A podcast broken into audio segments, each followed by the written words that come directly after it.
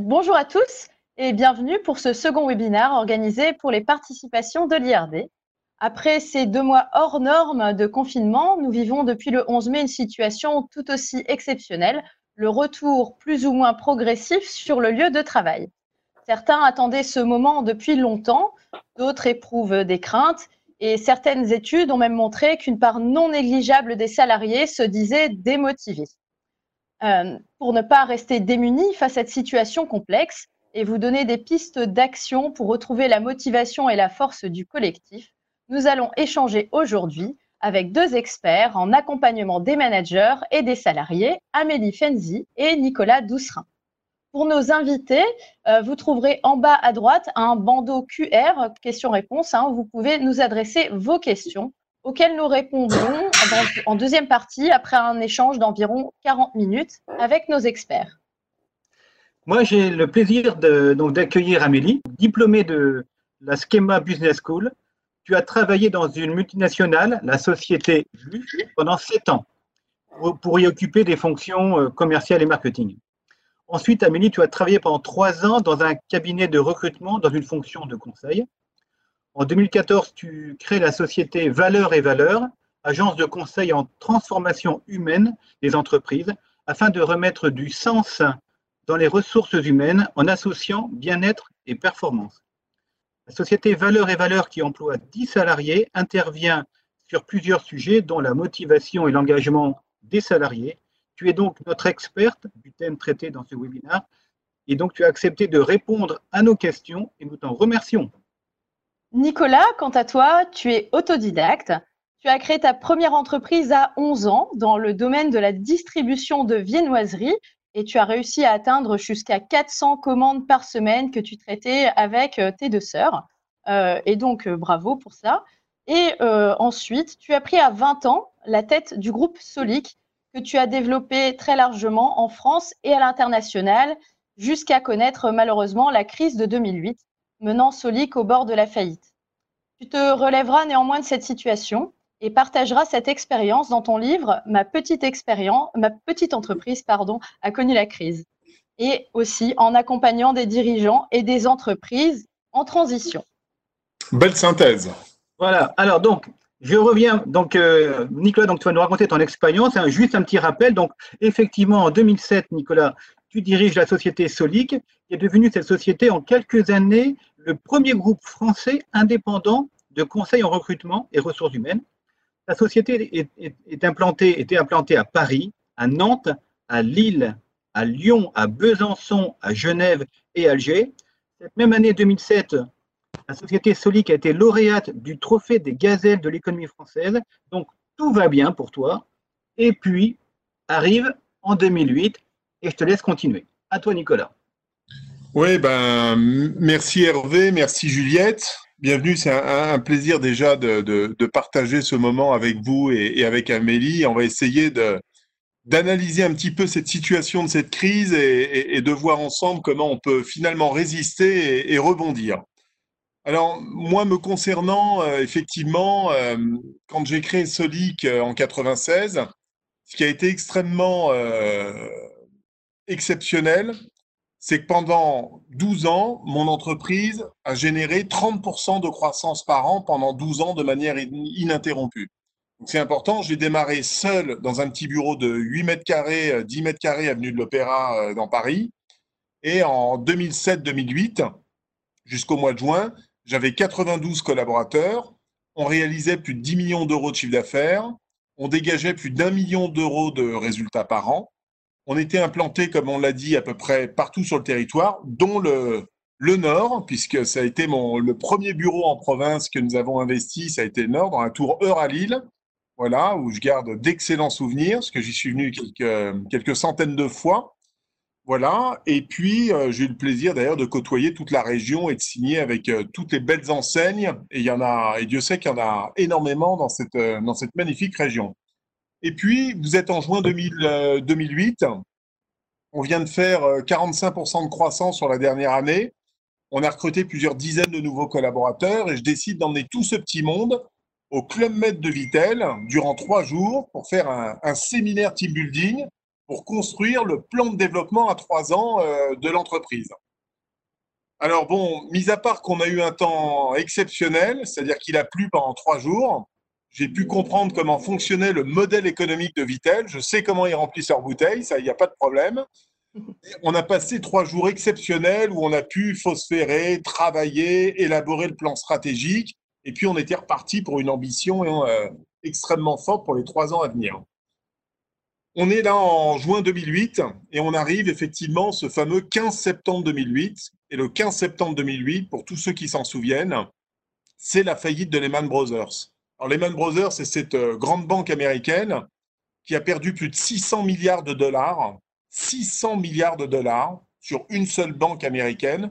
Et quand j'ai appris ça ce matin, j'étais très loin d'imaginer que finalement cette faillite allait enclencher un espèce de tsunami gigantesque venu des États-Unis, arrivant sur l'Europe à une vitesse grand V et finalement impactant ma petite entreprise répartie, euh, comme on l'a dit, à cinq endroits du territoire en France et deux à l'international. J'étais très loin d'imaginer ça. Mon métier, c'est les ressources humaines. On était un cabinet de chasse de tête, principalement pour des grands groupes ou des filiales de grands groupes. Et je me souviendrai toujours cette matinée horrible, puisque quand je suis arrivé, euh, il n'était pas 10 heures du matin sans qu'un certain nombre de DRH commencent à m'appeler pour m'annoncer qu'ils stoppaient et qui gelaient du jour au lendemain les campagnes de recrutement qu'ils nous avaient confiées. Alors au début, comme tout chef d'entreprise, bah, vous prenez la mauvaise nouvelle, vous avez une annulation, deux annulations, trois annulations. À la fin de la journée, ça commençait à être assez conséquent. Et j'étais très loin d'imaginer qu'en deux mois, mon entreprise allait perdre 55% de son chiffre d'affaires.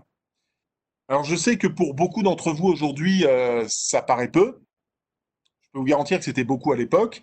Mais c'est vrai que c'est l'une des différences, on aura l'occasion d'y revenir tout à l'heure, entre la crise de 2008 et de 2020, c'est qu'à l'époque, on n'avait aucune aide. Euh, les banques étaient en faillite, le système bancaire était à l'arrêt. Je rappelle que le président Sarkozy était en train d'injecter des milliards d'euros dans les banques pour sauver les banques françaises. Donc on avait euh, zéro, zéro soutien, excusez-moi, j'ai oublié de couper. Euh, voilà, c'est fait. Euh, il, a fallu, il a fallu tenir. Le chômage partiel n'existait pas, en tout cas pas sous sa forme actuelle, ce qui fait qu'il fallait parfois deux mois, trois mois, quatre mois avant de commencer à mettre le chômage partiel euh, euh, en fonctionnement. Donc il y avait une espèce d'inertie très lente. Les pertes se sont accumulées et même en ayant 2 millions 100 000 euros de trésorerie sur mes comptes bancaires au 15 septembre, je n'ai pas eu d'autre choix qu'au 30 juin 2009. Donc vous voyez, dix mois après, de mettre en redressement judiciaire mon entreprise. J'avais perdu 2 millions d'euros, 1 million 6, 1 million 7. Il me restait moins de 300 000 euros de trésorerie. Je voyais le mur arriver parce que j'ai les indicateurs pour. Et donc en avril, mars-avril 2009, j'ai pris la décision d'organiser le dépôt de bilan pour faire partie des 2% d'entreprises qui réussissent à passer ce cap du dépôt de bilan, c'est-à-dire qui arrivent à valider ce qu'on appelle un plan de continuation et tout ça, je l'ai organisé, j'ai travaillé avec mes équipes, on a complètement changé de modèle économique, puisqu'il n'y avait plus de recrutement, il a fallu lancer un certain nombre d'initiatives. On a fait du team building, on s'est réunis, on a lancé 23 nouveaux projets pour faire évoluer nos produits, nos prestations, nos offres. Sur ces 23 produits, on a eu 21 échecs et on a eu deux réussites. Et ce qui est génial, c'est que ces deux réussites ont très bien fonctionné on a dégagé 200 000 euros de bénéfices durant la période d'observation. J'ai pu valider le plan de continuation auprès du tribunal et on est ressorti la tête de l'eau. Et c'est ce qui m'a permis d'ailleurs, j'ai voulu à l'époque en faire ma thérapie. Alors ça c'est très drôle parce que je, suis un autodidacte. Et comme tout bon autodidacte, je me suis entouré de plein de, de jeunes et de moins jeunes, en tout cas diplômés de grandes écoles autour de moi. Sans doute une petite fierté personnelle d'avoir quelques HEC, quelques, quelques énarques, quelques essais, quelques ingénieurs de haut niveau. Voilà. Et j'avais dans mes équipes un jeune euh, Sciences Po normalien, assez brillant que j'avais recruté, qui s'appelle Florent Papin. Et quand je suis sorti du tribunal, après toutes les émotions auxquelles j'ai pu passer à titre personnel et sur le plan professionnel, hein, parce que je, je passe rapidement, ça a été les huissiers, la pression des banques, euh, d'aller déposer, de, de, mettre en redressement judiciaire sur l'entreprise, de voir les avocats, l'administrateur judiciaire, toutes ces robes noires, ce côté extrêmement finalement où on n'est absolument pas formé et préparé à ça, alors qu'en fait, c'est un acte de gestion. Et quand mon entreprise, entre guillemets, a été sauvée, que le plan a été validé, j'ai appelé Florent et j'ai écoute Florent. La nature t'a donné des qualités exceptionnelles. Tu as fait Hippocagne, Cagne, Sciences Po Paris, tu es normalien, tu as toujours rêvé d'une chose, c'est d'être écrivain. Il y a juste un problème, c'est que tu n'as rien à raconter. Dis, moi, je suis autodidacte, j'ai pas ta qualité de plume, mais moi, j'ai une histoire exceptionnelle à raconter. Et cette histoire, c'est celle qu'on a vécue. Je te propose de faire un livre et de faire ma petite entreprise a connu la crise. Et en fait, il a dit Banco, on a fait le bouquin comme un, vraiment un bouquin, un, témoignage, brut de décoffrage, honnête, sincère, avec plein de conseils, vraiment qui puisse se dévorer pour tout chef d'entreprise, mais également pour les salariés, pour les collaborateurs, parce que je voulais aussi que mes collaborateurs comprennent comment moi, entrepreneur, j'ai vécu la crise de 2008, comment je suis passé par des angoisses, des peurs, comment je me suis parfois effondré en larmes en quittant mon entreprise dans ma voiture, en m'arrêtant sur le bord de la route, parce que les nerfs lâchaient et je ne savais pas si j'allais pouvoir affronter la vérité et être en capacité de subvenir aux besoins de ma famille, euh, de voir arriver les huissiers tous les samedis pour me notifier les cautions bancaires que j'avais signées durant les phases de croissance importantes de Solic pour assurer son développement, de voir des huissiers qui vous notifient, qui vous menacent, voilà, de subir toutes ces, toutes ces pressions. Et en fait, j'ai voulu le retranscrire au travers du bouquin pour en faire un livre témoignage. Et ce qui se termine bien, et ça m'a permis d'en faire mon nouveau métier après, puisque des centaines de chefs d'entreprise ont lu mon bouquin, ont rencontré des difficultés et m'ont demandé ensuite de les accompagner dans la gestion de crise pour les aider à transformer leur modèle économique. Et c'est comme ça, petit à petit, que j'en ai fait mon nouveau métier. Voilà. Un, grand merci pour ce témoignage, Nicolas. Je présente euh, le livre de, Nicolas, donc euh, voilà, je l'ai lu, il est passionnant, vraiment. il est fini, Hervé, ça y est? Oui, j'ai lu, j'ai lu, Nicolas, j'ai lu. Oui, il l'a lu très très rapidement, donc c'est que ça doit vraiment être passionnant. Tu ne le pas Hervé. Hein. Dédicacé par euh, Nicolas, hein, il est passionnant. Et donc, on, donc on va t'interroger après, Nicolas, sur euh, la, motivation des salariés que tu as su entretenir pendant cette période difficile. Maintenant, tu, euh, Amélie aussi parler également. Voilà. Amélie, merci beaucoup Nicolas et ça fait plaisir de voir que tu as autant la pêche aujourd'hui malgré ces épreuves compliquées à travers desquelles tu es passé. et donc Amélie, à ton tour, est-ce que tu peux nous raconter déjà pourquoi et comment tu as décidé de quitter un grand groupe pour fonder Valeurs et Valeurs? Et puis, euh, on souhaiterait également que tu nous présentes ce que fait Valeurs et Valeurs, tout simplement. Merci Juliette.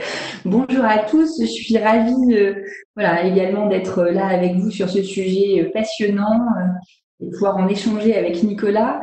alors, qu'est-ce qui fait que je, crée Valeurs et Valeurs en, quittant un grand groupe hein, Parce que lui, ça appartient au groupe Danone, donc c'est euh, un groupe énorme. Euh, finalement, on, peut prendre les choses à l'envers. En fait, j'ai toujours su que j'entreprendrais. Et par contre, euh, je ressentais le besoin de d'affûter mes armes avant d'entreprendre. Et donc, quelque part, moi, j'ai pris grand groupe comme une école. Alors, je vous dis ça avec du recul. C'est peut-être pas aussi évident quand c'est arrivé. Mais en tout cas, c'est comme ça que j'ai fait ça après mon école de commerce. Donc, j'ai intégré des fonctions commerciales. J'ai appris ce que c'était que de réimplanter un rayon à 3 heures du matin, euh, de vider des caddies, de sortir des périnées, etc. Et puis, euh, voilà, j'ai opéré différents métiers.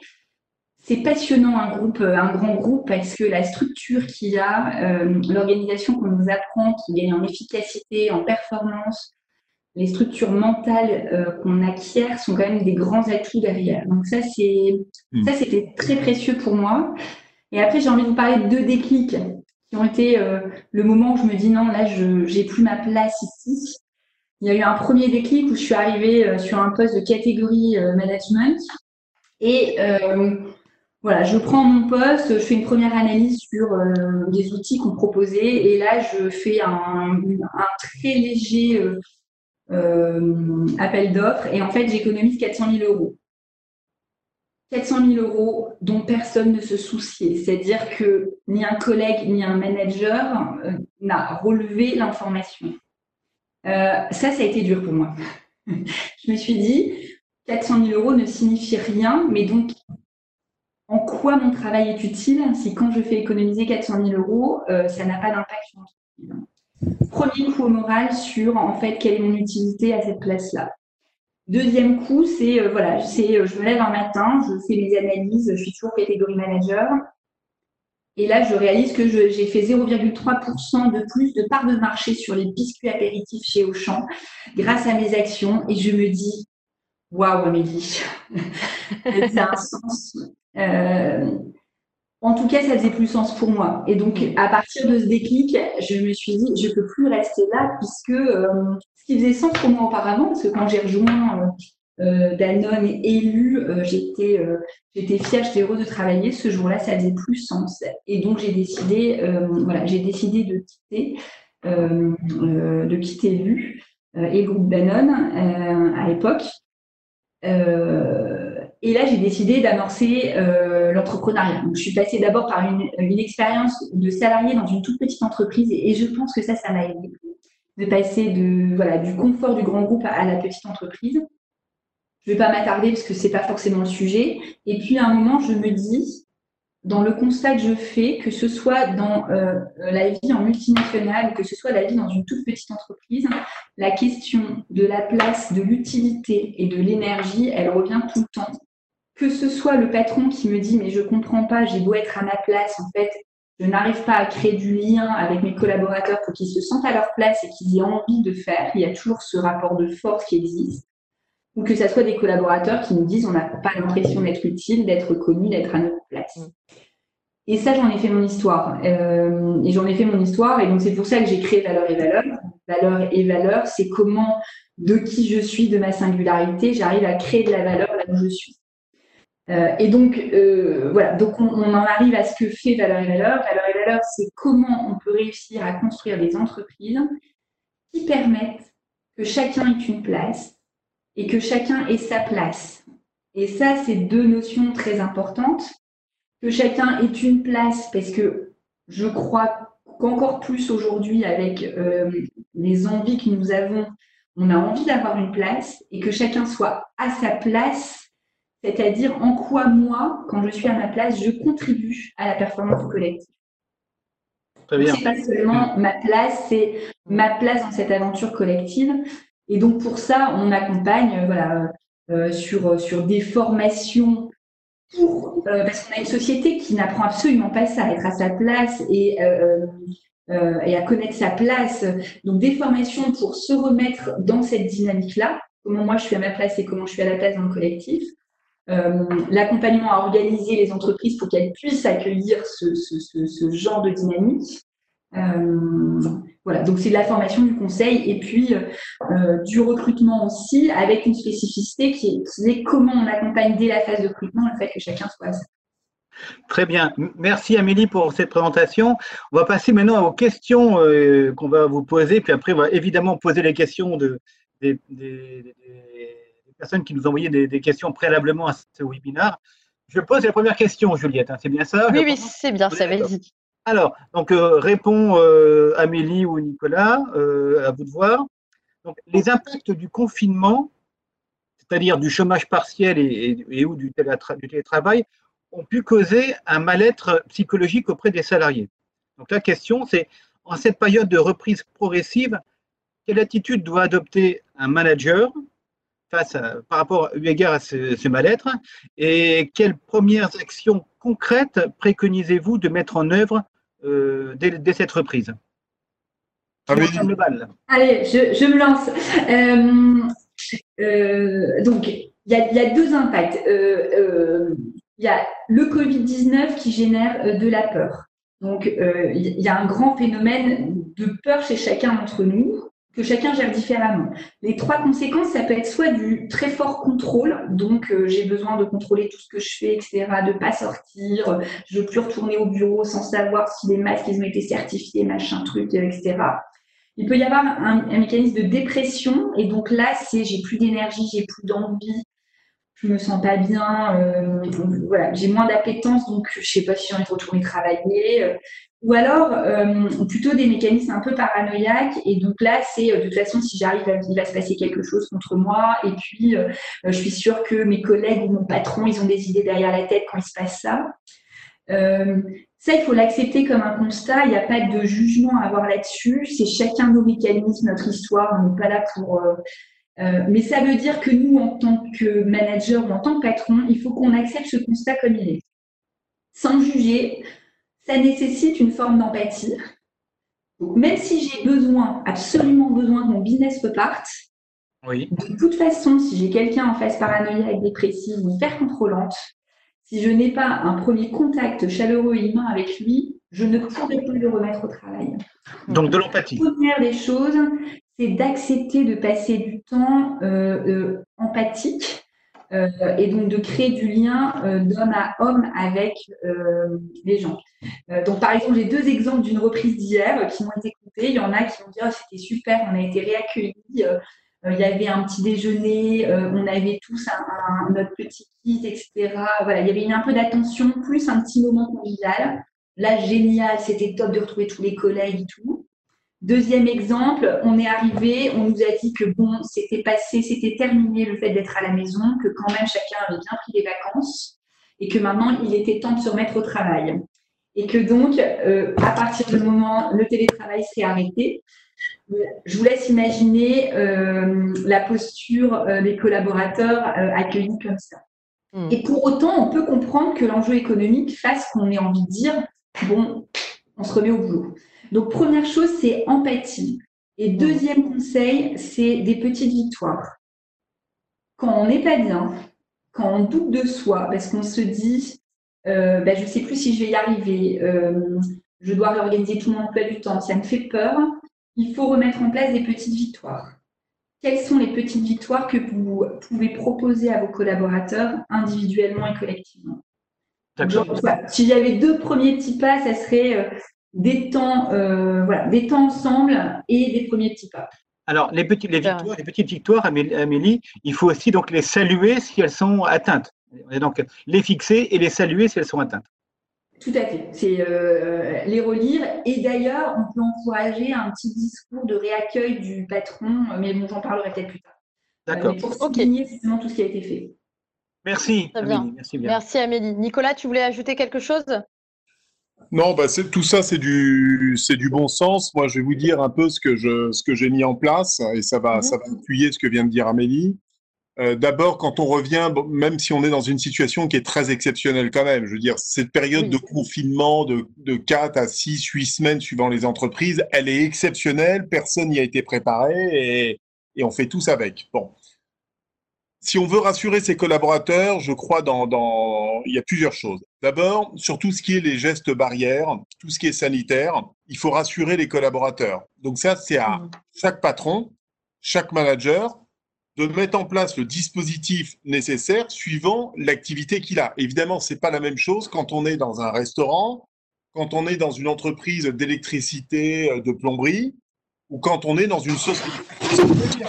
Euh, qu'on soit en open space ou dans des bureaux fermés, tout ça, tout ça doit être spécifique. Le meilleur moyen, ça c'est un petit sujet en matière de communication, c'est de bien élaborer et d'avoir, d'ailleurs, d'avoir réfléchi peut-être avec des salariés, d'avoir constitué une équipe projet pour travailler ensemble sur la mise en place de ces dispositifs-là.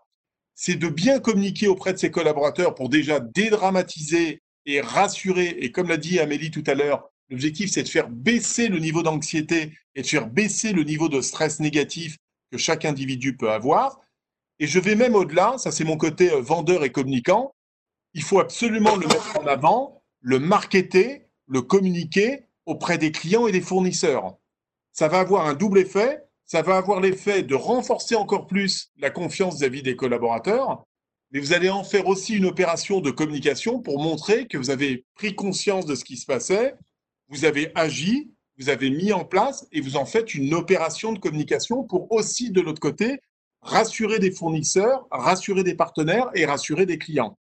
Et on avait fait le test d'ailleurs dans le- dans l'artisanat, dans une société de plomberie et d'électricité.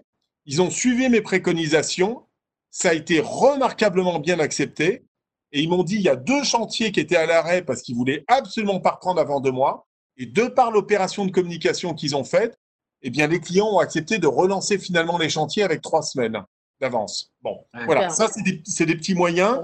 Pour, euh, enfin, le deuxième conseil que je peux donner, c'est la communication. Alors, l'empathie, oui. Le seul problème, c'est que l'empathie, ça ne s'apprend pas. donc, euh, où on est empathique, où on ne l'est pas, et c'est tout le problème, parce que quand on ne l'est pas, bah, c'est terrible. Je ne citerai pas euh, quelques hommes politiques, même très haut placés. Euh, voilà, quand on manque d'empathie, bah, c'est terrible, hein, parce qu'on voit bien dans la, la, radio, à la télé, dans les médias, c'est horrible parce que ça se voit. Quoi. Quand on joue un rôle et qu'on le joue faussement parce qu'on n'y croit pas, ça se voit, ça se mmh. ressent. Et quand ça se ressent, c'est dévastateur en matière de communication parce que ça engendre exactement l'inverse de ce que l'on veut euh, que ça, produise. Donc moi, j'invite, quand on n'est pas un super communicant, il faut quand même faire de la communication. Donc deux conseils pratico-pratiques. Le premier conseil, je suggère de faire une, euh, une petite réunion de communication, d'information, un quart d'heure, de la fixer idéalement en fin de chaque semaine, un vendredi, avant de rentrer dans le week-end, par exemple, et votre communication, elle doit être préparée, elle doit être courte, elle doit être percutante, et surtout, elle doit se terminer par une bonne nouvelle. Et ça a un objectif très précis. Il faut absolument que vos collaborateurs, à la fin d'une semaine donnée, ils puissent partir en week-end moins stressés que quand ils sont arrivés éventuellement dans l'entreprise. Il faut que la, bonne nouvelle, elle puisse gamberger, cheminer au cours du week-end pour que vous puissiez réattaquer la semaine suivante de manière beaucoup plus positive. Et cette bonne nouvelle, il n'y a pas besoin d'aller chercher.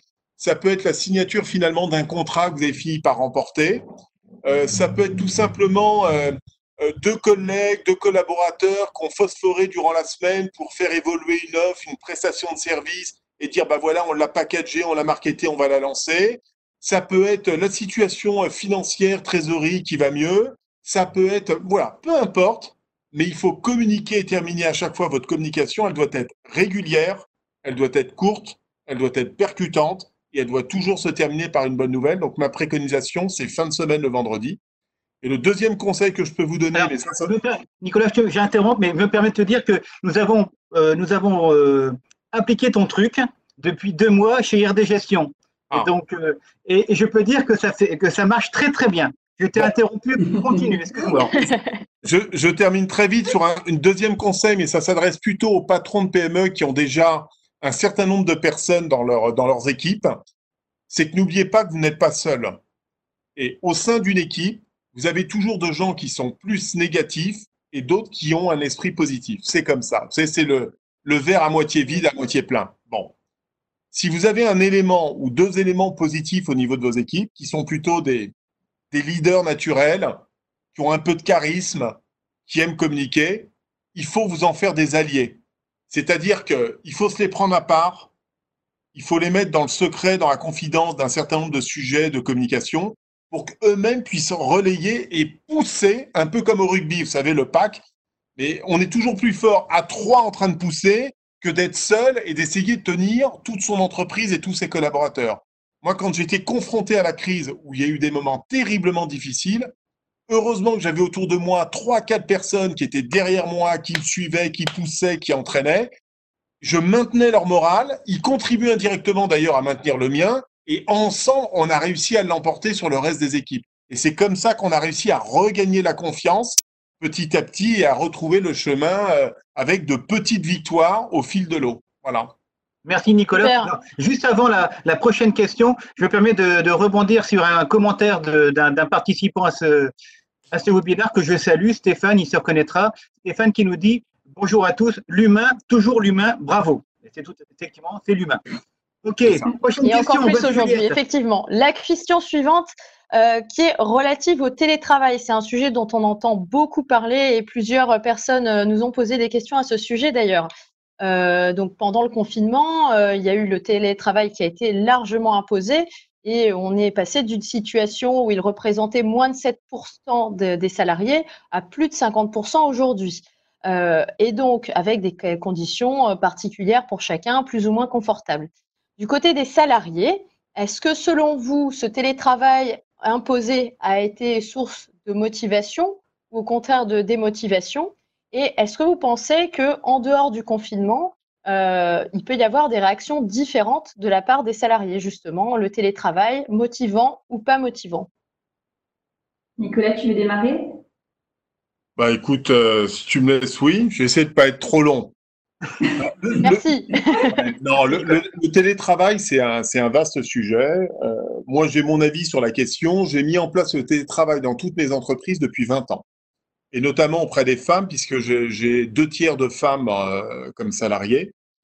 Et euh, j'ai vraiment mis en, en, place dès le début pour faciliter, pour des questions évidemment de, de garde d'enfants, et, et ça a très bien fonctionné.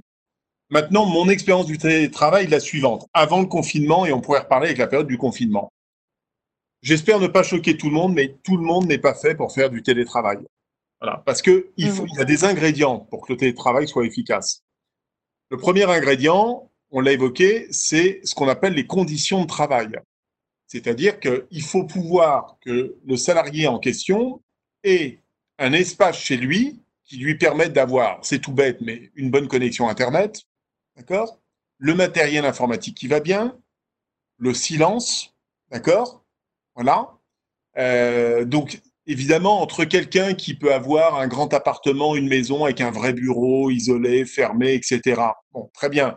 Mais entre une autre personne qui a euh, les enfants dans les jambes, euh, du téléphone qui sonne tout le temps, des portes, du bruit, ou dans une résidence ou un immeuble avec beaucoup de bruit, une mauvaise connexion, évidemment, ça n'a rien à voir. Ça, c'est le premier élément.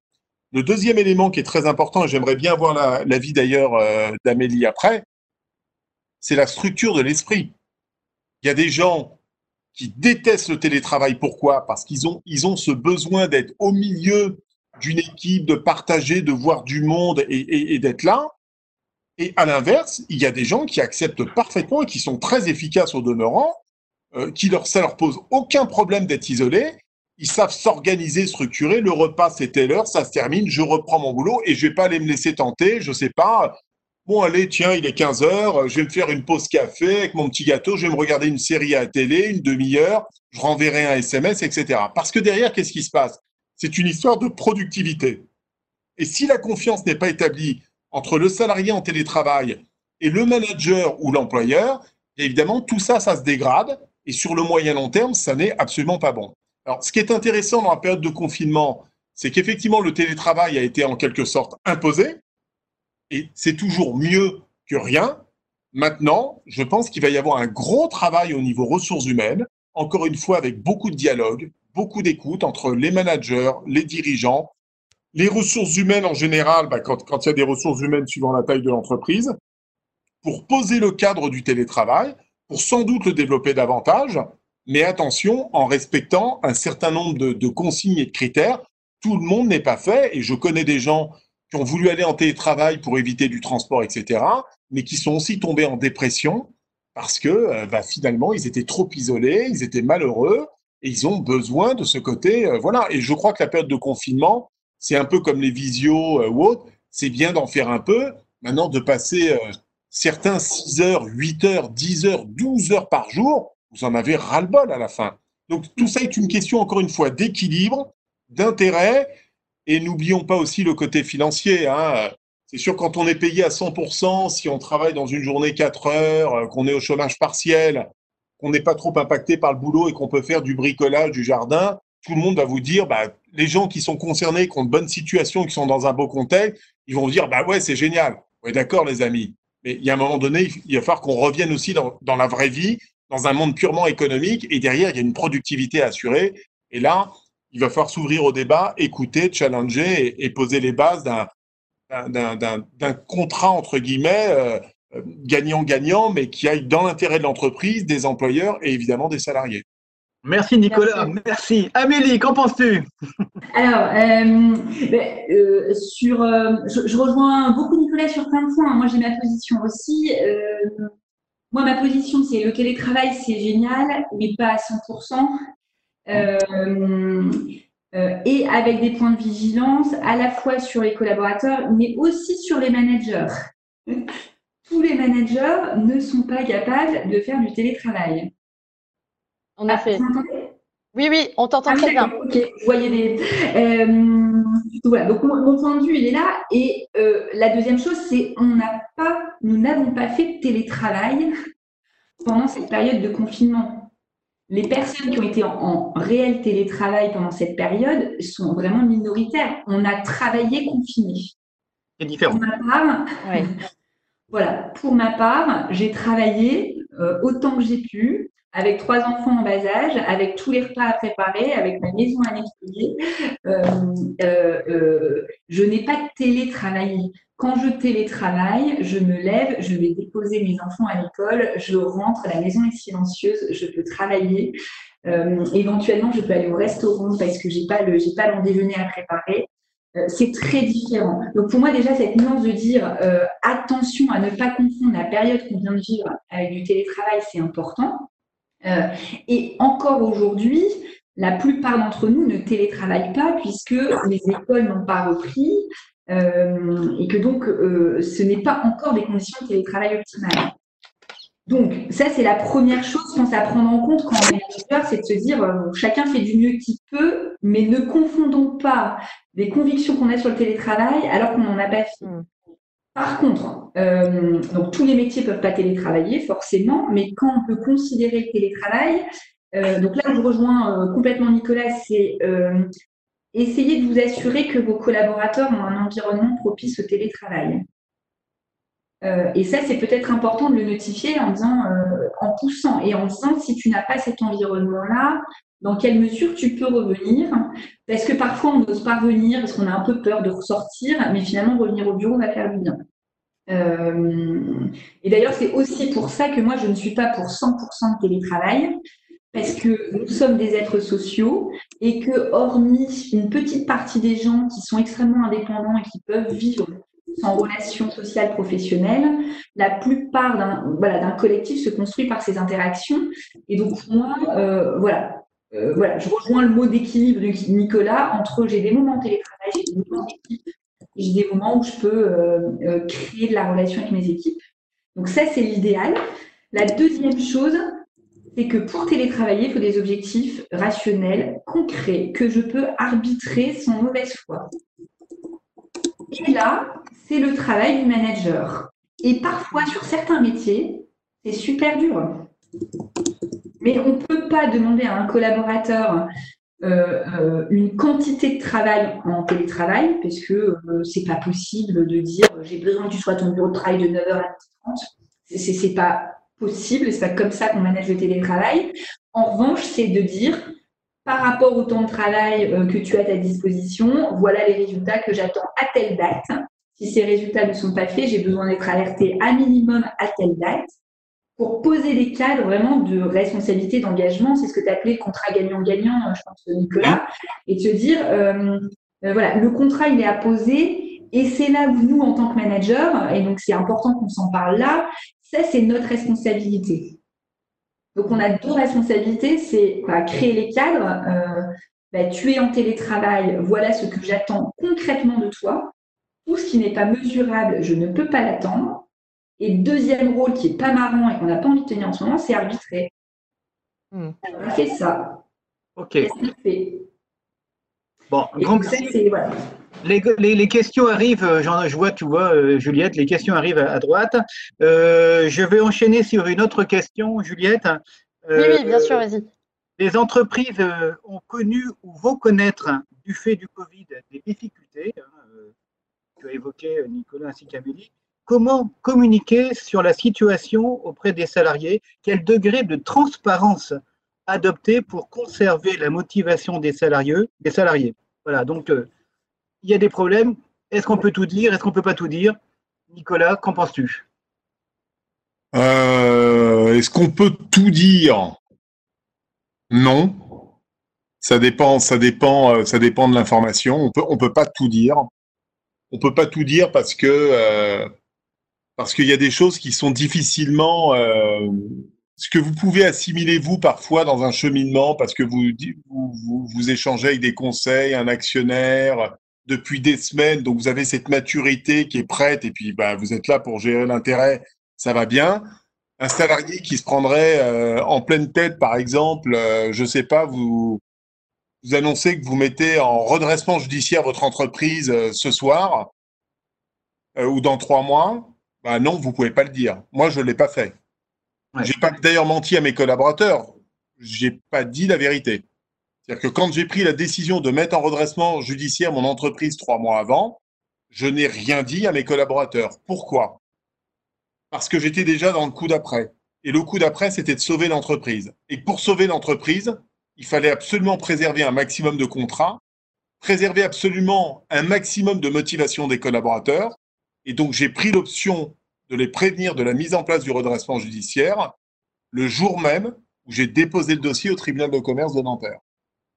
Par contre, Nicolas, pour, avoir lu ton livre, après cette période de, mise en redressement judiciaire, tu as, informé tes, salariés très régulièrement ensuite de l'évolution de la société. Oui, alors voilà, ça c'est le côté pour dire, la question était, est-ce qu'on peut tout dire? Moi, mon, point, de vue, non. Maintenant, sur 98% des sujets, oui, on peut tout dire. Et, je pense que c'est important. D'ailleurs, ce qui a, ce qui m'a permis aussi de sauver mon entreprise, c'est parce que j'ai été, euh, je pense, un patron extrêmement transparent. Voilà. Et c'est l'une des questions d'ailleurs de Mathieu qui, qui mettait, par exemple, comment fait-on pour accepter le changement de cap dans l'urgence lorsqu'il y a des échecs sur 21 projets finalement qui n'ont pas fonctionné et deux qui ont réussi bah, C'est très simple. Il faut accepter de dire la vérité, d'expliquer sereinement les choses et de donner du sens de donner du sens. Quand on loupe un projet, ça n'est pas grave. Mais si c'est engueuler une équipe et dire euh, vous avez été mauvais, on a planté le projet, on passe à autre chose.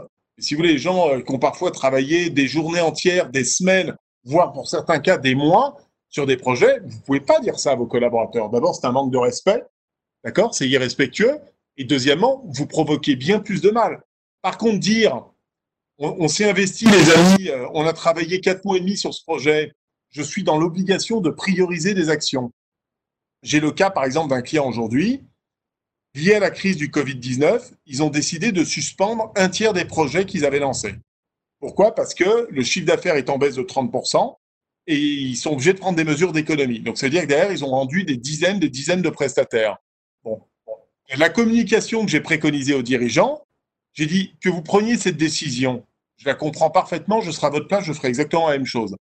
Par contre, attention à la communication. Ne faites pas sous-entendre aux collaborateurs qui ont bossé depuis des mois dessus que ce qu'ils ont fait, en gros, vous m'excuserez l'expression, c'est n'importe quoi. Et donc mhm. derrière, vous dévalorisez complètement le travail. Par contre, expliquez, et là je vais faire mon, mon communicant, dire écoutez, voilà, on traverse une crise exceptionnelle que personne n'a vu venir. On a 14 pays à l'arrêt. On perd 30% de notre chiffre d'affaires. Je suis dans l'obligation pour l'intérêt collectif, l'intérêt général de l'entreprise, de suspendre un tiers des projets qui sont jugés moins prioritaires que d'autres pour concentrer notre énergie et nos forces sur des projets qui vont nous permettre de développer, euh, par exemple, la plateforme e-commerce qu'on a décidé de lancer, eh bien là, vous donnez du sens à vos actions. Ça permettra à ceux qui sont à l'arrêt sur ces projets de mieux accepter et ensuite vous les refocaliser sur les projets en leur expliquant que ces projets ne sont pas mis à la poubelle. Ils sont juste gelés temporairement. Et en fonction de l'évolution de la croissance et des résultats à venir, nous serons à même de repartir sur un certain nombre d'entre eux. Voilà. Je crois qu'il y a vraiment deux manières de communiquer et c'est très, très important. Je pense que dans l'essentiel des cas, on peut tout dire, dans une certaine mesure, bien évidemment, à condition qu'on y mette les mots, la forme et surtout que l'on donne du sens dans les bons côtés comme dans les échecs. Très bien, merci beaucoup Nicolas. Amélie, tu vas nous donner ton avis et peut-être aussi une petite précision, un petit conseil. En ce moment, on est, euh, il y, a beaucoup d'entre nous qui ont repris que partiellement. Il y a encore certaines personnes qui sont en faux télétravail, hein, euh, on va dire, euh, en travail confiné, une partie du temps ou 100% du temps. quel meilleur moyen de communication utiliser en fonction des, nouvelles qu'on annonce? Parce qu'on on voit qu'on reçoit tous entre les mails, les WhatsApp, les SMS, etc comment communiquer au mieux avec ses hmm. salariés euh, Alors, sur comment communiquer au mieux, euh, euh, moi j'aurais tendance à dire le, must, c'est de faire à la fois une relation interpersonnelle. Alors, le mieux, c'est de se voir, mais quand c'est pas possible, c'est au moins téléphone ou visio. Et hmm. éventuellement de compléter par un message écrit permet de créer la connexion euh, affective à un moment et d'affiner le message en fonction de ce qu'on comprend la personne, mais quand même de réaxer un, message clair à la fin, parce que parfois, dans une conversation, chacun comprend ce qu'il veut. Et donc de dire, bah, voilà tout ce qu'on s'est dit tous ensemble et voilà ce qui est. Voilà. ça m'appartient, Nicolas, je te laisserai dire après, mais en tout cas, voilà moi ce que je préconiserais dans cette période euh, extraordinaire où tout le monde est un peu bouleversé effectivement et donc euh, on, a des filtres qui sont plus gros que d'habitude. moi, sur est-ce qu'on peut tout communiquer, j'ai envie de dire que restez aligné avec votre culture d'avant-crise. Si vous ne communiquez, voilà. donc, si vous ne que très rarement ou avec un niveau de contrôle et maîtrise très fort, ou c'est vous qui portiez le risque et vous communiquez ce qu'il y avait besoin pour avancer, continuez plutôt dans cette manière-là. Euh, si vous aviez l'habitude de tout dire, bah, continuez en disant tout. C'est compliqué d'opérer, euh, euh, pour moi, une transformation de communication dans une crise comme celle-là. Sauf si vous faites accompagner pour pas faire de bêtises. Mais gardez la ligne directrice qui a fait votre réussite jusqu'à présent et faites-vous confiance sur le fait que, quand vous communiquez, vous allez faire de la bonne manière. Ouais. Donc, ah, Nicolas. Ah, Nicolas demande la parole. Merci, Nicolas. Ouais, juste une petite précision, Amélie. Je suis. Alors, j'en profite parce que là, je suis pas tout à fait d'accord sur le point, notamment sur la posture managériale, et on, et on en connaît tous, Amélie, des dirigeants qui communiquaient pas, qui voilà, qui gardent leur posture, qui gardent tout pour eux et qui ont absolument pas une culture de divulguer, etc. Attends, attends, peut-être que j'attends de, peut-être que j'ai pas terminé euh, sur. Ah, en fait, je leur dis pas qu'il faut pas communiquer, mais c'est faites-vous confiance. En fait, n'essayez pas de vous transformer en plus dans cette période. C'est ça le message que je veux faire passer si c'est pas clair. Euh, mais par contre, communiquez absolument. C'est-à-dire que gardez le mode de communication que vous aviez, mais par contre, communiquez à fond. Euh, donc, pour mon exemple, moi, j'ai fait un point financier, j'ai fait un état des lieux financiers avec l'ensemble de mon équipe sur lequel je leur ai fait euh, voilà, une situation avec une analyse. Hein. je ne leur ai pas livré les chiffres de décoffrage. Je leur ai expliqué une situation chiffrée, analysée. Ils avaient tout, hein. donc ils avaient toutes les finances de la leur, Et je leur ai dit, bah voilà, une fois cette analyse faite, voilà les deux ou trois plans d'action que euh, les personnes en charge ont imaginés. On voudrait en parler avec vous. Mais c'est un, euh, j'ai toujours communiqué comme ça. J'ai construit valeur valeur comme ça donc, moi, je trouve ça génial et je trouve ça plus engageant pour tout le monde, mais c'est compliqué d'initier ça tout de suite. Donc, pour moi, c'est communiquer. Éventuellement, si vous, si vous savez que vous n'êtes pas un bon communicant, faites-vous aider sur les conséquences. Et je te rejoins, Nicolas, sur euh, une mauvaise communication peut, peut tellement détruire l'engagement de motivation et donc de performance que faites-vous aider sur tiens, je vais leur faire passer ça, à ton avis, euh, est-ce que voilà, est-ce tu le sens pas avant de communiquer euh, pour étudier les impacts et pas faire d'impair qui vont finalement détruire alors que vous aviez une bonne intention au départ? Donc pour moi, c'est euh, là dans ce qu'on voit et ce que renvoient les collaborateurs, c'est je n'ai pas assez d'informations pour pouvoir travailler clairement sur mes projets. Donc soit j'ai l'impression de ne pas savoir où je dois aller, alors que les managers ont l'impression d'avoir dit où on allait, mais en tout cas la perception n'est pas claire. Soit j'ai peur pour mon entreprise, j'ai l'impression que mon entreprise va souffrir du Covid et qu'on ne me le dit pas, ou alors j'ai peur pour ma place et j'ai peur de me faire licencier. Donc attention dans vos communications à faire en sorte de, rassurer sur euh, la viabilité de l'entreprise, sur éventuellement la viabilité des postes de chacun, et de rassurer sur des plans d'action euh, extrêmement simples et court-termistes. Euh, c'est-à-dire que euh, ce que j'observe aujourd'hui, c'est qu'on passe presque en micromanagement. Les gens étant très angoissés, ils ont beaucoup de mal à, prendre autant de sujets qu'avant, etc. Ils ont besoin qu'on leur communique des choses beaucoup plus simples et basiques. Hmm. Hmm. Nicolas Très bien. Ouais, moi, moi, je vais vous raconter une petite, une petite anecdote parce que là, je suis, devant vous, je donne des petits conseils, mais comme Hervé a lu le bouquin, je vais vous raconter une anecdote qui était euh, assez extraordinaire. Quand j'ai mis en, j'ai dû restructurer mon entreprise après la mise en redressement judiciaire, j'ai dû licencier mes, mes, premiers salariés.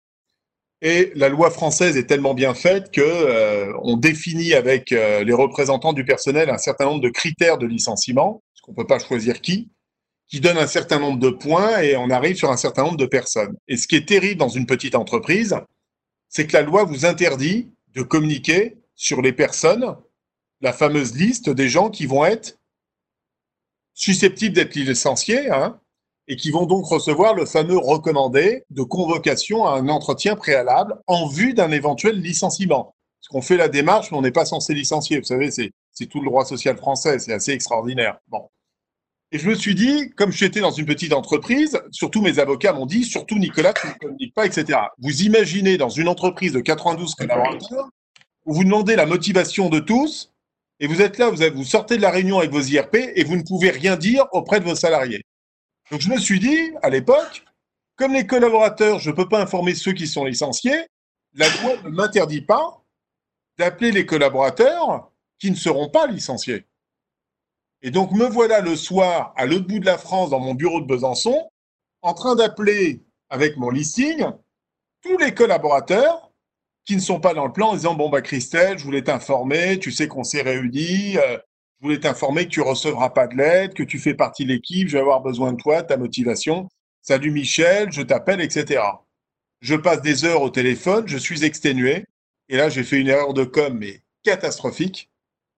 Pourquoi?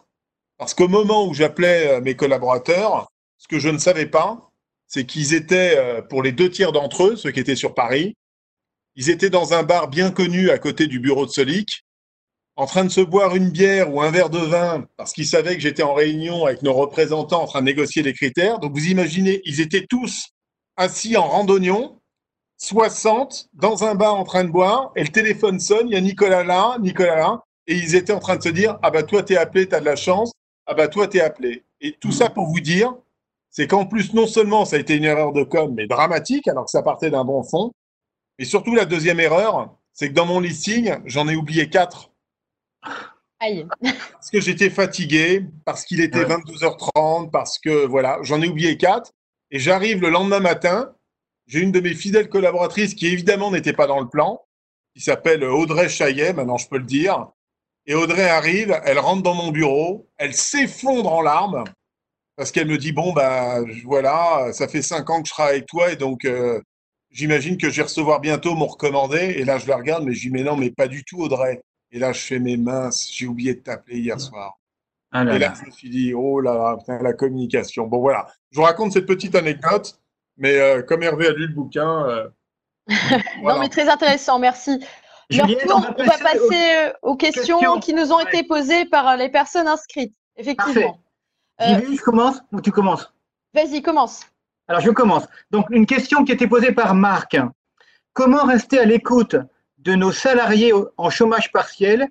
En effet, dit-il, nous prévoyons qu'ils soient plus de 4 à 5 mois en chômage partiel. La rentrée de septembre est loin. Qu'en pensez-vous? D'accord, mais Marc, euh, il est dans quel secteur? Euh, Désolé, je ne le sais pas, Nicolas. Peut-être le bâtiment ou autre chose. En tout cas, chômage partiel pour, pour pendant, pendant jusqu'à septembre pour ces salariés. Comment rester à l'écoute mon, petit mon petit conseil quand même, c'est qu'il y a euh, bon, il y a aussi pas mal d'abus sur le chômage partiel de la part de dirigeants d'entreprise. Je ne porte pas de jugement de valeur. Je dis juste de faire très attention. Euh, le chômage partiel, c'est partiel. Oui, et on a bien. Et d'ailleurs, la directe va effectuer des contrôles. On en a eu l'information aujourd'hui, donc soyez prudents. Ah bah. Il y a deux risques majeurs. Le risque majeur, c'est de mettre au chômage partiel totalement toute une équipe, alors qu'en fait, il y en a un ou deux qui continuent de travailler. Donc, je cite le cas, vous avez un accident du travail qui est arrêté, je vous laisse imaginer la responsabilité du dirigeant et les conséquences derrière. Ou pire, vous savez pas ce qui se passe dans quatre mois, vous êtes obligé malheureusement de, mettre en place un plan de licenciement. Vous licenciez l'un des collaborateurs qui était au chômage partiel alors qu'en fait il a un peu travaillé. Il vous attaque au prud'homme, il démontre ça, c'est terminé derrière. Vous vous faites condamner, requalifier et ça vous coûtera très cher. Donc déjà, au niveau du chômage partiel, le conseil que je peux vous donner, il faut respecter l'esprit de la loi d'abord, par solidarité aussi pour nos finances publiques, hein, parce que tout ça coûte quand même, euh, c'est un autre débat, un autre sujet, mais ça coûte quand même très cher il va bien falloir rembourser la dette à un moment donné. Ça, c'est le premier point. Maintenant, sur la question plus précise, si vous êtes dans un secteur d'activité qui est complètement à l'arrêt, bah, encore une fois, mais là, je vais laisser Amélie euh, apporter plus de précision dessus, c'est il ne faut surtout pas casser la communication. Il faut maintenir une communication régulière. Euh, parce qu'on le voit bien, il ne se passe pas une semaine sans que la législation, les textes change, évolue. Vous êtes en zone rouge, vous passez en zone verte, on va confiner, redéconfiner, ça va s'ouvrir, pas s'ouvrir. Euh, le Premier ministre vient d'annoncer ce matin qu'on allait pouvoir partir en vacances. Bon, vous voyez bien que ça change toutes les semaines. Donc, de toute façon, il faut maintenir une communication régulière, courte, précise et avec des bonnes nouvelles. Il faut enlever le maximum d'anxiété auprès des collaborateurs et être en capacité de les projeter. C'était une des questions. Euh, il y a un chef d'entreprise qui évoquait en disant, voilà, euh, j'ai rebâti mon projet d'entreprise, mon évolution à trois ans. Attention de ne pas faire peur aux collaborateurs. Hein. Christophe qui pose la question. Voilà, je préconise d'y aller étape par étape. Il faut redonner des objectifs, mais ce que j'appelle court terme. Court terme, c'est à 2, 3, 4 mois. Ça ne sert à rien d'embarquer les gens euh, sur un projet à 3 ans. D'abord parce que, en toute modestie, je pense qu'aucun chef d'entreprise n'est capable de bâtir un plan stratégique à 3 ans. Déjà en période normale, c'est quand même un exercice qui est quand même compliqué, qui est loin d'être simple.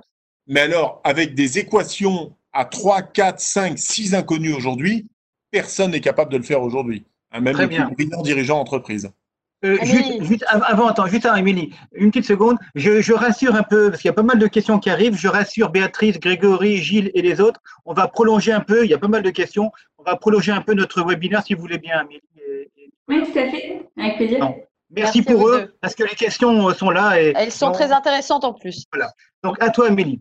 Euh, moi, ce que, euh, alors, euh, si, le chômage est, moi je préconise comme Nicolas de garder la communication, donc à voir en fonction de la latitude que vous avez, si c'est un chômage total, un chômage partiel total ou partiel.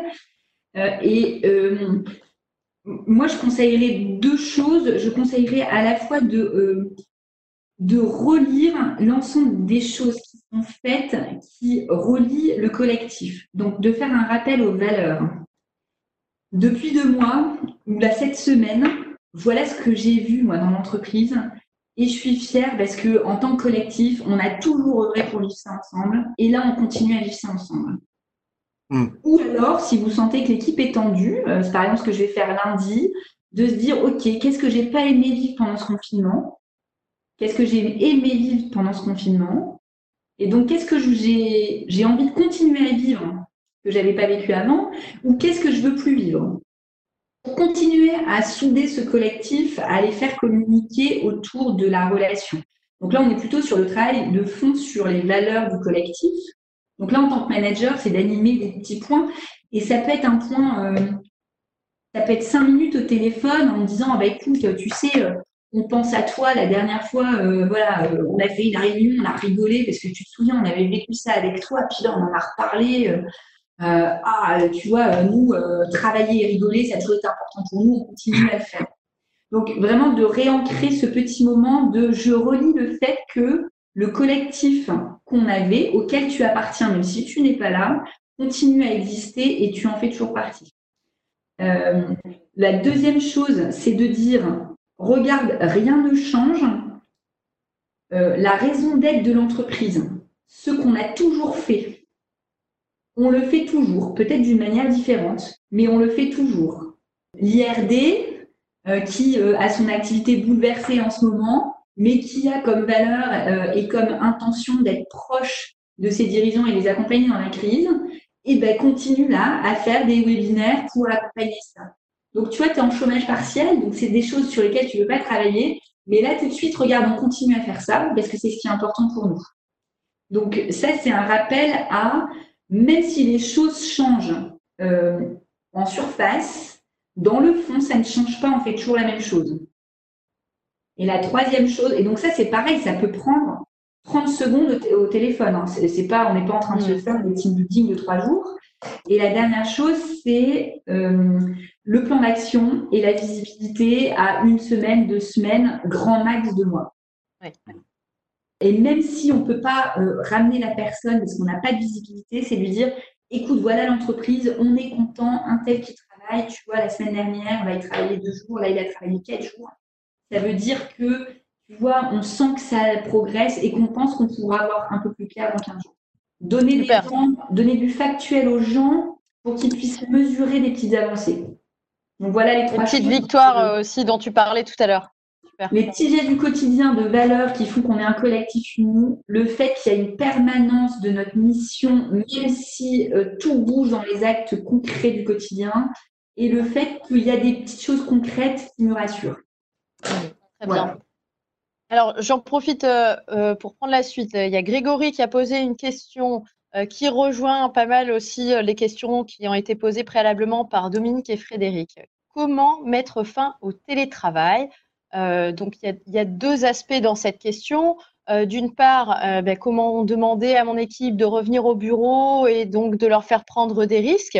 Et deuxième part de la question qui, qui préoccupe beaucoup de monde, eh bien, comment du coup recréer une dynamique d'équipe, remotiver les personnes pour retourner dans l'entreprise puisque finalement, certains trouvent que c'est bien de travailler à la maison et ne voient plus trop l'utilité de revenir au bureau.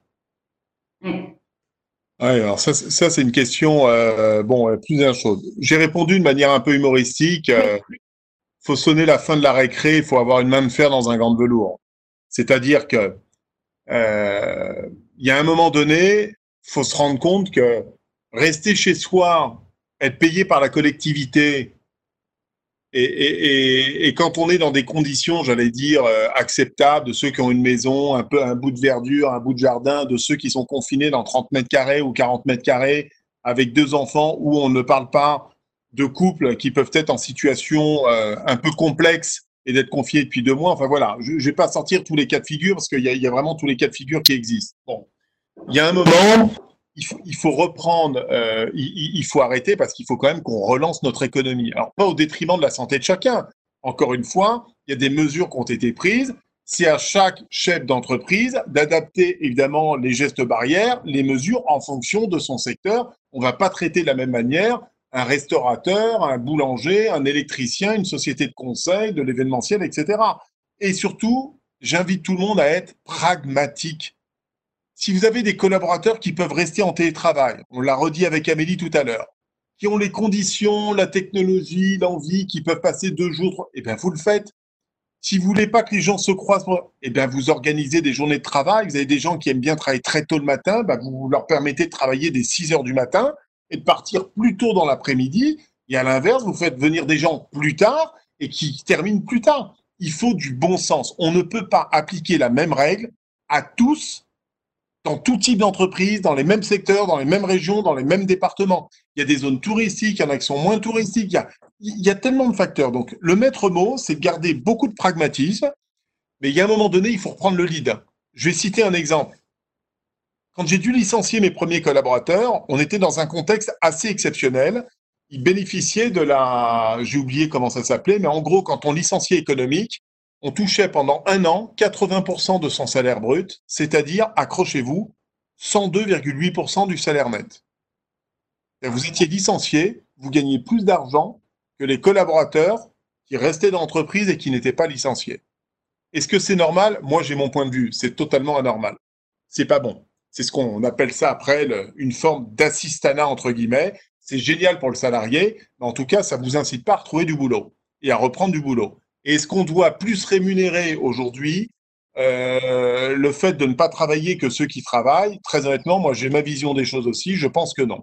Aujourd'hui, le chômage partiel, même si les salariés touchent 84% de leur rémunération, euh, je rappelle qu'ils gagnent plus d'argent aujourd'hui, ils ont un meilleur pouvoir d'achat aujourd'hui qu'ils n'en avaient avant. Pour une raison très simple, c'est que vous consommez plus rien.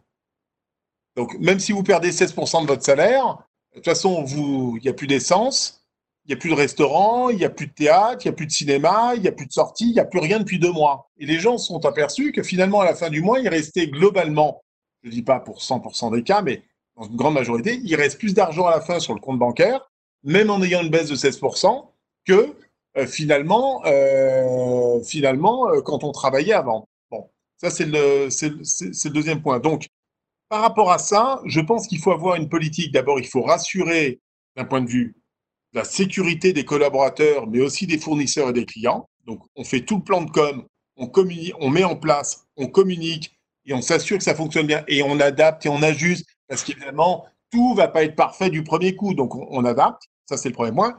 Deuxièmement, il faut, il faut demander, et il y a un moment donné, il faut arrêter. C'est-à-dire que bah, si les gens sont en arrêt de maladie, vous allez dire, bah, c'est leur problème, mais ils se mettent en arrêt de maladie et c'est eux qui se mettent en finalement en, le risque d'être euh, d'être contrôlés et, de prendre des mesures. Mais c'est pas non plus au système de tout financer comme ça pendant des mois. Sinon, on, lance le on lance le revenu universel, on arrête tous de bosser, on se met tous chez soi et puis on attend que ça se passe. Quoi. Voilà. On sent de la conviction chez Nicolas, on sent de la conviction.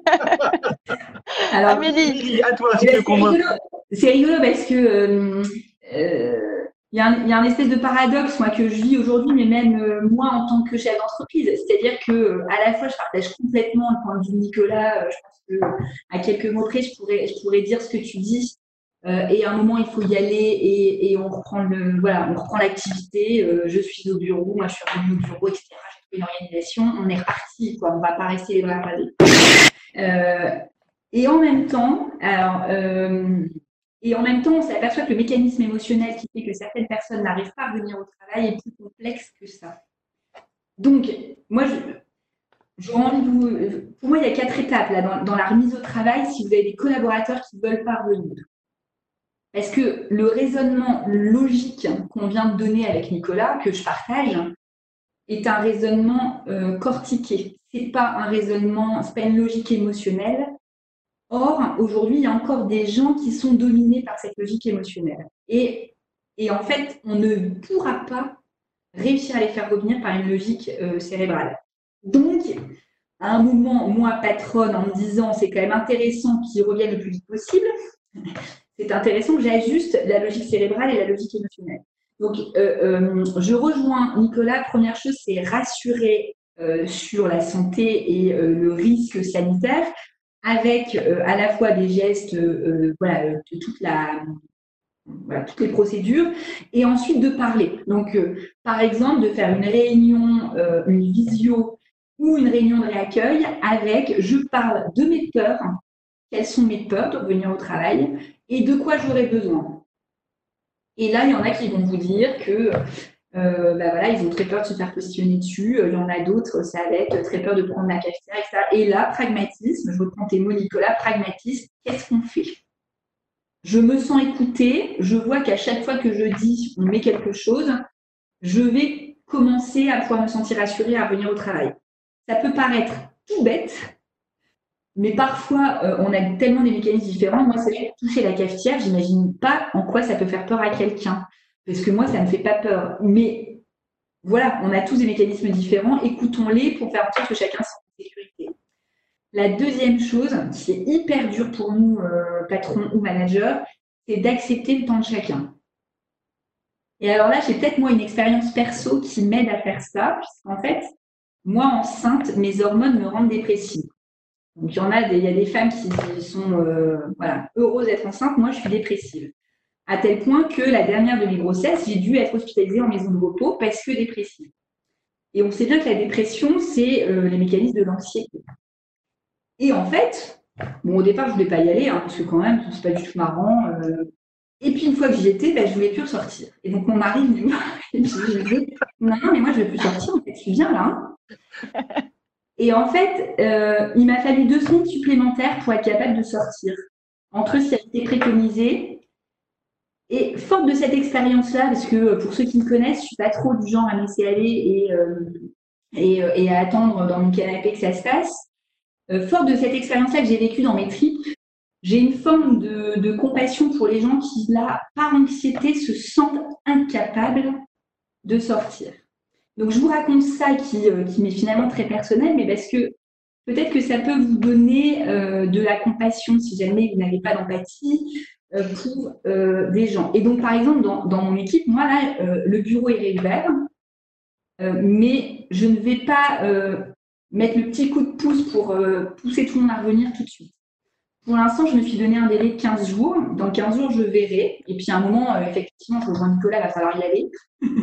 et puis je vais peut-être euh, commencer à pousser un peu. Mais pour l'instant, je respecte ça. Donc, euh, donc la première chose, c'est rassurer. La deuxième chose, ça sera accepter. La troisième chose, c'est aussi se dire qu'il y a toujours des leaders et des suiveurs. Donc, peut-être que ne pas faire une règle établie et se dire au départ, sur la base du volontariat, qu'est-ce qui vient? J'en ai peut-être que 2, 6, 10 qui vont venir. Et là, je rejoindrai, je reprendrai un exemple, Nicolas, que tu as donné, mmh. la fête des OP de com. Oh, on a pris le café ensemble, on s'est marré même en étant à distance, ça fait du bien, j'ai le smile en sortant du bureau. Voilà, faites une OP de com sur le fait que ceux qui sont venus gros, mais en fait, mais qu'est-ce que ça fait du bien de reprendre la vie comme avant? Qu'est-ce que ça fait du bien d'être sorti de la maison, de ne pas avoir eu le bruit des enfants un petit peu, ou, euh, d'avoir pris l'air tout simplement, d'avoir revu les collègues que j'aime bien, pour donner envie, et vous allez voir que normalement, petit à petit, les gens vont suivre. Donc ça serait le troisième point. Et puis le quatrième, bon bah voilà, je vais peut-être donner un petit coup de pied aux fesses au dernier, en disant bon écoute maintenant, euh, voilà, euh, euh, je te demande de venir 2000 journées par semaine ou, de revenir doucement. Donc voilà, donc ça serait. Je, de cette là, je rejoins complètement Nicolas avec un tout petit peu peut-être de, de, de,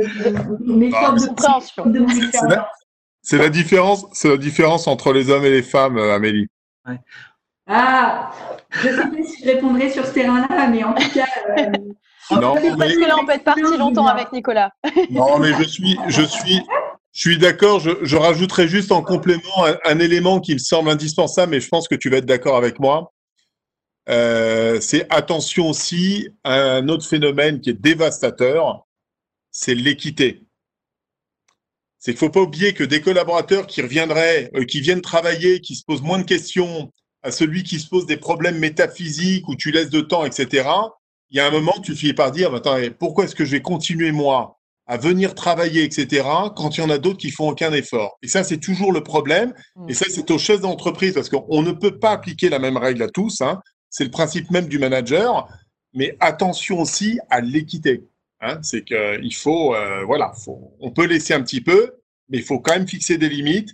C'est ce que j'appelle avoir la main de fer dans le gant de velours il faut avoir cette souplesse, cette agilité, cette capacité d'écoute par rapport aux situations de chacun. il y a un moment, il faut mettre la petite barrière et puis il faut. Voilà, la quatrième étape euh, d'Amélie.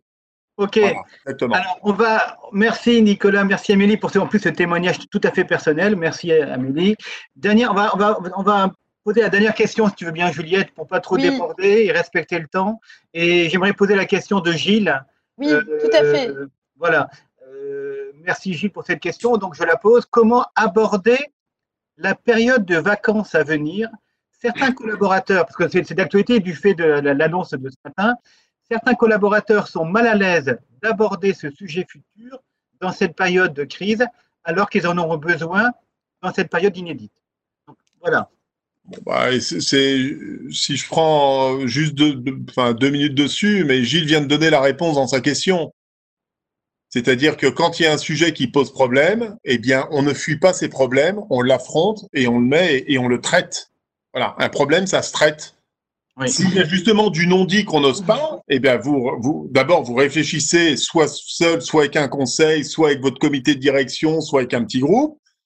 Vous regardez évidemment par rapport à l'activité, vous regardez est-ce que vous avez perdu beaucoup de chiffre d'affaires, est-ce que vous avez moyen, est-ce que vous pensez récupérer du chiffre d'affaires sur cette période-là ça peut être de mettre en place un questionnaire, d'exposer, de faire une réunion sur cette thématique-là auprès de vos collaborateurs, en disant, écoutez, voilà, il faut qu'on essaye dans la mesure du possible de récupérer un maximum de chiffre d'affaires.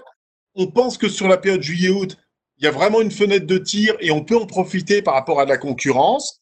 On aimerait poser la question, d'abord, qui souhaiterait partir en vacances? Quelle durée? Pour qu'on essaye de trouver, là où on fermait l'activité durant trois semaines, on va peut-être envisager finalement de maintenir une activité, de regarder ensemble pour trouver un intérêt. Voilà, un sujet, quand il y a un problème, il faut poser le problème et il faut le traiter. Voilà. Mm. C'est clair. Amélie euh, oui, euh, alors euh, j'ai pas bien compris si c'était les vacances estivales ou des vacances tout oh, Estivales, à mon avis. Oui, on va dire estivales. Amélie, le Premier ministre a annoncé aujourd'hui que tous les Français pourraient partir en vacances sur la période juillet-août.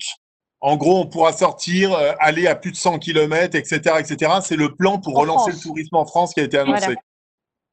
Euh, et donc là, ben, je rejoins complètement Nicolas, où à un moment, il faut poser les cartes sur la table. Euh, mais je note, alors, surtout si, comme là, c'est annoncé, à un moment, il faut en parler. Mais c'est parce que moi, je rencontre beaucoup, là, dans les échanges, des gens qui sont épuisés par cette période de confinement. parce qu'il faut le dire, entre gérer le choc émotionnel, euh, gérer l'adaptation d'une nouvelle routine qu'on n'a jamais vécue, et puis gérer parfois voilà, le, stress d'un télétravail associé à la parentalité, plus voilà, la tenue d'une maison sans sortir, etc., a, a, quand même généré de la fatigue. Et donc, je pense que sur le même format que Nicolas vient d'aborder, ça peut être intéressant aussi quand même de, de prendre en compte que certains peuvent être fatigués. Même si parfois, en tant que patron ou en tant que manager, on a l'impression qu'on a porté beaucoup plus que les autres. Ça veut peut-être dire que nous aussi, on doit prendre des vacances. quel repos on prend et comment on prend soin de soi pour prendre soin des autres, mais de se dire, euh, euh, je pense que là, on a, on a encore euh, peut-être deux semaines de organisation sur comment ça va se passer et qu'après, on va tous être au méga taquet parce que là, ça va repartir, il va falloir être là. C'est-à-dire que s'il y a des petits ajustements à faire, je pense que c'est encore maintenant, euh, et que euh, ça sera plus compliqué dans 15 jours ou dans 3 semaines. Et donc, je pense que, voilà, au-delà des vacances estivales, moi, je vous passe aussi le message de dire euh, regardez sur la vitalité à long terme de vos collaborateurs, comment vous faites en sorte que vos équipes ne pètent pas les plombs dans, un mois en prenant conscience qu'on vient de vivre une période inédite et extrêmement fatigante. Très bien. Et, je rajouterai un point aussi, et tenez compte quand même de vos résultats économiques actuels et à venir dans les six mois, parce que sinon les vacances, elles risquent d'être bien prolongées à la fin de l'année. Si vous voyez ce que je veux dire. On va finir sur une note plus optimiste. Non, mais ça veut dire, en fait, ce qu'on veut dire avec Amélie, vous voyez qu'en fait, on est, je vais pas dire qu'on est fait pour vivre ensemble, ce serait, euh, mais non, mais ce qu'on veut dire quand même, le maître mot quand même dans une gestion de crise, et pour terminer sur une note positive, parce que crise, je rappelle juste quand même, ça veut dire agir, ça veut dire décider. Donc on ne reste pas les deux pieds là figés euh, là. On a la pêche, on garde la pêche. Il faut être agile, il faut être pragmatique et il faut faire évoluer votre organisation, évoluer vos prestations, faire évoluer vos services pour adapter et en s'appuyant sur le capital le plus important, et le capital le plus important, c'est l'être humain. Ce sont vos collaborateurs, c'est eux qui peuvent apporter euh, du jus de cerveau, des idées, adapter, questionner les gens les plus modestes. Euh, j'aimerais dire quand même que sur les 23 projets que j'ai lancés avec 21 échecs, s'il y en a deux qui ont réussi, ce sont souvent les profils les plus effacés, les plus modestes, qui m'ont apporté les meilleures idées. C'est toujours intéressant d'interroger un collaborateur, une collaboratrice, qui est dans son rôle, qui croit être dans son rôle et qui n'en sort pas. Puis finalement, vous la faites parler et vous lui demandez la vie. Euh, tu penses de la nouvelle organisation de l'open space? Eh bien, souvent, on n'ose pas parler parce qu'il y a toujours effectivement des leaders qui prennent parfois un peu trop la parole. Eh bien, faites parler les gens les plus modestes et vous apercevrez que vous apprendrez beaucoup de choses. Merci beaucoup, Nicolas. Merci pour ce beau témoignage, Nicolas. Ça sera le mot de la fin. Et je vais donc euh, finir euh, en remerciant euh, Amélie et toi, Nicolas, pour vos contributions précieuses. Je remercie évidemment au nom de Juliette et, à mon nom toutes celles et ceux qui ont suivi ce webinaire. Un grand merci à vous. Et comme le temps a été dépassé et en raison des nombreuses questions qui ont été donc euh, adressées, Juliette et moi tenons à présenter nos excuses toutes particulières à Amélie, car Amélie un impératif personnel, c'est le mariage. Donc, excuse-nous pour ce débordement de temps, Amélie.